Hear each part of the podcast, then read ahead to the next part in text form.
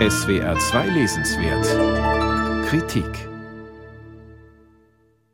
2019 hat Jens Balzer Furore gemacht mit seinem Porträt der 70er Jahre unter dem Titel Das entfesselte Jahrzehnt. Nun also die Fortsetzung über die 80er, das pulsierende Jahrzehnt, wie Balzer sie im Untertitel nennt. An ihrem Beginn diagnostiziert er ein Leitmotiv, die Angst.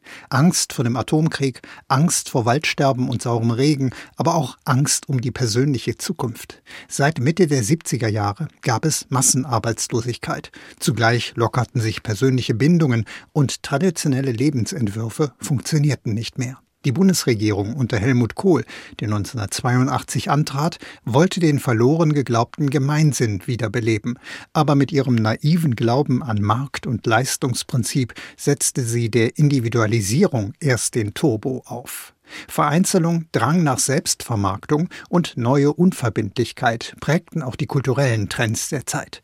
Versessen war man darauf, sich mit Aerobik körperlich fit zu halten. Andere berauschten sich daran, wie sie als Börsenmakler Geld verdienen konnten, ohne sich um Kollateralschäden zu kümmern.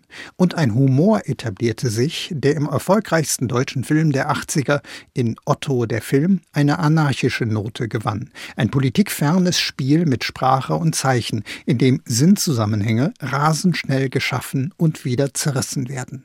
In ungeahntem Ausmaß breitete sich die Konsumgesellschaft aus.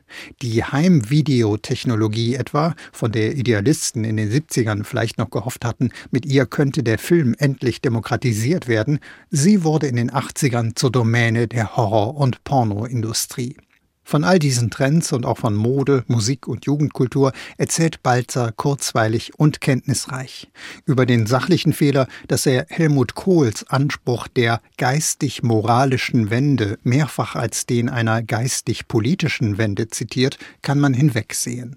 Allerdings erzählt Balzer tendenziell subjektiv und manchmal selektiv. Er geht dort ins Detail, wo er sich sichtlich auskennt oder wo er sogar selbst dabei war.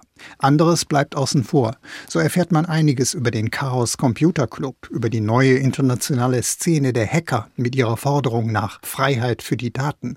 Nichts aber über die konsequente Weiterentwicklung dieser Philosophie in der freie Software Bewegung mit dem langhaarigen Querdenker Richard Stallman an der Spitze. Und wenn Balzer behauptet, die bundesdeutschen Massenmedien hätten vor 1980 nichts über Probleme von Einwanderern berichtet, hat er mindestens die ARD Jugendradios übersehen. Deren Sendungen wie der Popshop auf SWF 3 oder die Radiothek des WDR machten sich schon Mitte der 70er in ganzen Serien streitbar für Belange der Einwanderer stark. Komplett ausgeblendet bleibt im Buch die DDR.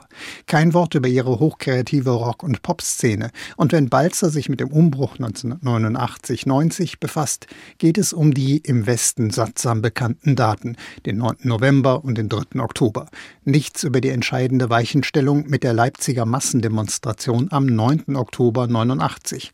Und kein Wort über die größte Kundgebung, die es in Deutschland je gab, am 4. November mit über 500.000 auf dem Ostberliner Alexanderplatz. Man hat ja also ein höchst süffiges Lese- und Erinnerungsbuch vor sich. Wer aber etwas über Hintergründe erfahren möchte, sollte in bewährten Standardwerken weiterlesen, etwa in Hermann Glasers mehrbändiger Kulturgeschichte der Bundesrepublik.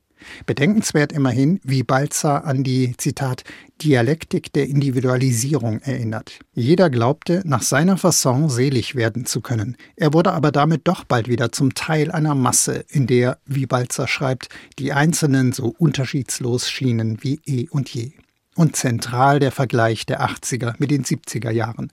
Dort hatte die Gegenkultur noch nach dem Fortschritt der Menschheit gesucht. In den 80ern dagegen ging es ihr nur noch um Schadensbegrenzung.